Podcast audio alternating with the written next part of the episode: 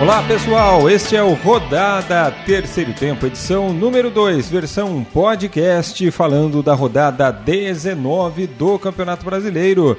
Destaque para a vitória do Flamengo sobre o Santos por 1 a 0 no sábado, mesmo placar construído pelo Palmeiras contra o Cruzeiro. No domingo nós tivemos o Fluminense vencendo o Corinthians por 1 a 0. Nesta partida tivemos frango do goleiro Cássio, coisa rara de se ver, e o São Paulo empatando com o CSA por 1 a 1, jogo realizado no Morumbi. Surpresa também da rodada. Agora, uma análise completa de todos os jogos do fim de semana no comentário de Milton Neves. Fala, Milton! Terminou o primeiro turno, Flamengo é o campeão do primeiro turno. Quer dizer nada, mas está na frente.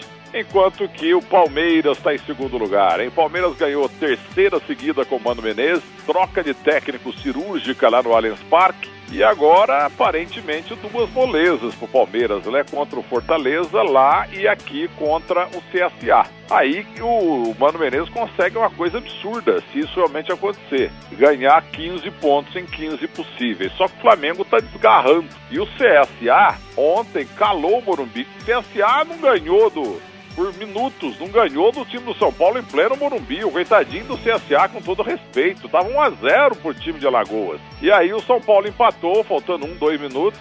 Teve, teve lá um desconto, como era dito antigamente, mesmo assim o São Paulo só empatou. Com o Pato, com o Daniel Alves, que falou depois do jogo que a imprensa não conhece futebol, porque ninguém jogou bola.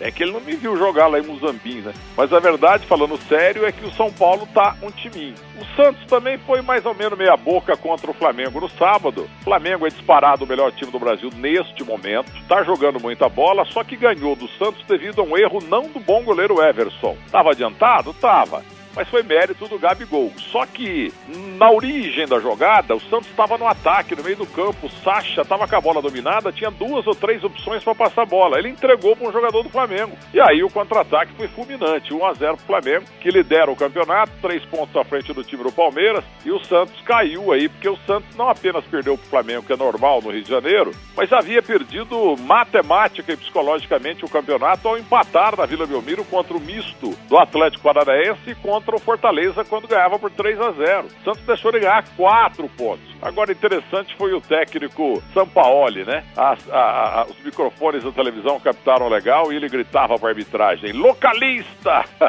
localista! Árbitro caseiro, né? Para eles, argentinos, é localista. E ele acabou recebendo o cartão amarelo. Um grande técnico, o Jorge Sampaoli, mas o Jorge Jesus, também com esse nome, né? Jesus, ele acaba sendo um grande nome dos técnicos no primeiro turno no Campeonato Brasileiro. Corinthians perdeu do fraco Fluminense, é, o Santos perdeu também repetindo, e lá embaixo o CSA vai fazendo seus milagres, como o Havaí também. O Havaí ganhou em Curitiba do misto do Atlético Paranaense. Muito obrigado, Milton. Aí, participação de Milton Neves. Conferindo então os resultados da 19 rodada: Flamengo 1, Santos 0, Palmeiras 1, Cruzeiro 0, Chapecoense 1, Vasco da Gama 2. No sábado também o Ceará empatou com o Botafogo por 0 a 0.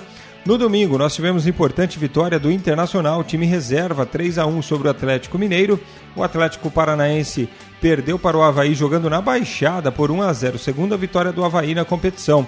O Grêmio fez 3 a 0 no Goiás. O Fluminense venceu o Corinthians por 1 a 0. Bahia e Fortaleza empataram por 1 a 1, mesmo placar de São Paulo e CSA. Na classificação do Brasileirão, depois da 19ª rodada, ou seja, encerramento do primeiro turno, o Flamengo lidera com 42, seguido por Palmeiras 39, Santos 37 Internacional 33, formando o G4 da competição. O Corinthians é o sexto com 32, mesma pontuação do São Paulo. Bahia aparece em sétimo com 31. Grêmio é oitavo, 28. Com 27 aparecem Atlético Mineiro e Botafogo. O 11 é o Atlético Paranaense com 26. O Vasco saltou para 12 com 23 pontos ganhos. 13 é o Ceará, que divide esta posição com Fortaleza, as duas equipes rivais do Nordeste, 22 pontos para cada uma. O Goiás é o 15 com 21. O Fluminense tem 18. E aí, zona de rebaixamento para Cruzeiro, 18. CSA 16, Chapecoense 14, Havaí 13 pontos ganhos. Durante a semana, nós voltaremos com mais informações através do conteúdo exclusivo de podcast do Terceiro Tempo, as últimas da bola e também o Rodada Terceiro Tempo. Você pode se inscrever e seguir o terceiro tempo nos principais agregadores de podcast que você conhece. Nós estamos em todos eles. Até a próxima, pessoal. Tchau.